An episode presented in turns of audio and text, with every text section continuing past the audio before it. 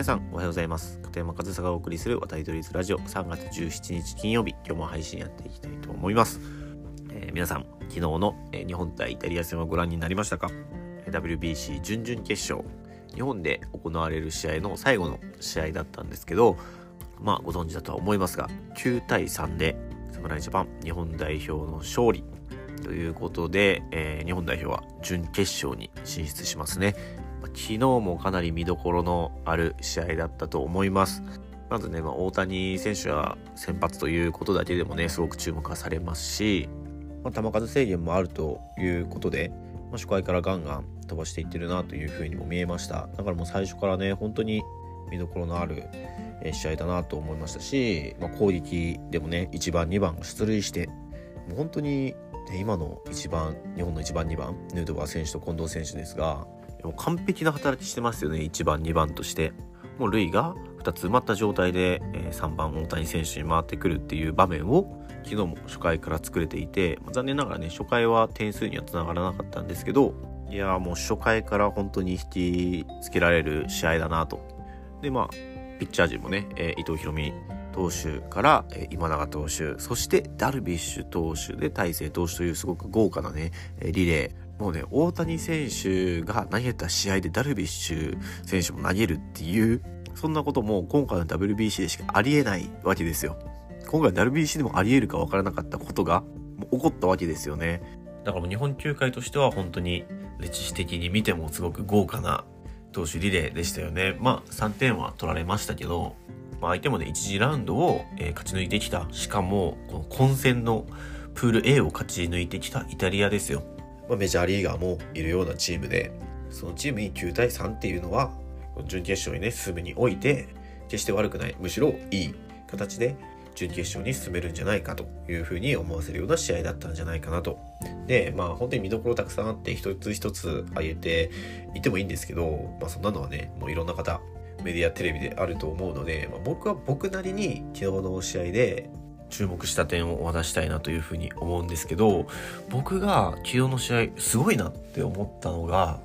イタリアの監督ピアザ監督の采配ですね。で、まあ、もっと細かく言えばポジショニングシフト。結果的に日本は9点取ったんですけど大事な場面でことごとくシフトが機能していました。まずはね初回ノーアウトランナー12塁でチャンスの場面で回ってきた大谷翔平選手の打席。大谷選手が打った打球はライナーでピッチャーの頭上を越えていったんです。その打球をセカンドベース真後ろにシフトを取っていたショートの選手が補給したんですよね。あれはシフトを取っていなければ完全な綺麗なヒットでした。でもそこに立ってたんですよ。ショートストップがショートの選手が。まあ、イタリアにとっては大ピンチですよ。初回にランナー1塁2塁1番2番を出して、バッターはあの大谷、1次ラウンドのオーストラリア戦では全く同じ状況でホームランを打って初回3点取った。もう同じ場面がこのイタリア戦で出てきたんですけど、大谷選手もさすがです。もうピッチャー返しというかセンター返しですね。センター返し、ピッチャーの頭上を越えるライナーを打ったんですけど、それがアウトになるシフトを組んでいたもうあれはイタリアの勝利ですよねあの場面については。でさらにそれだけじゃなくて次は3回、えー、ワンアウト1塁で大谷選手の打順が回ってきてここはさすが大谷選手だなというか、まあ、大谷選手もシフトを組まれるということを、まあ、メジャーリーグで慣れているからこういう場面でしっかりセーフティーバントをしてまあ、チャンスを広げてランナー一塁三塁。まあ、これは大谷選手の勝利だと思うんですけど、その後、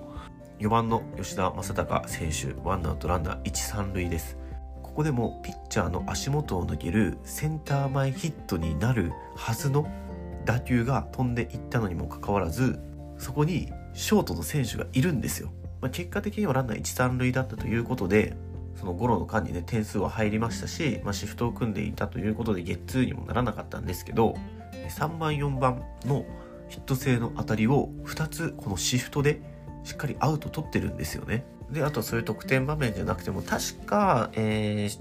試合終盤のヌートバー選手のセカンドゴロだったような気がするんですけど、ま、本来であれば、1、2塁間抜けてもおかしくないような、ちょっと引っ張り気味の打球のところに、結構正面にセカンドがポジショニングしていて、やっぱりそこでもヒットになるはずの打球をアウトにしてるんですよね。いやだからその作戦としてこうやってシフトを取ってそれがちゃんと機能しているっていうことについて僕はすごく目に留まりましたしそのピアザ監督の采配っていうのは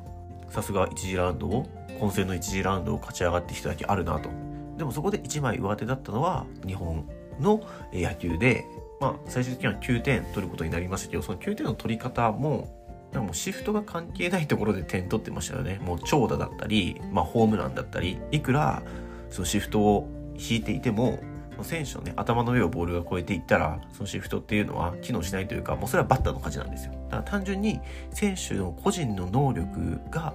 日本の選手の方が上回っていた。けど、その選手の能力がもっと拮抗している相手だったら、ちょっと試合の展開っていうのは分からなかったんじゃないかなっていうくらい僕はそのピアザ監督の采配がすごく機能しているように見えてもう昨日は僕一人で見ていてやるなピアザってもう独り言を言ってましたもんだからそういうところをねなんかもっとその解説の方とかには取り上げてほしいなというか、まあ、僕が昨日見てた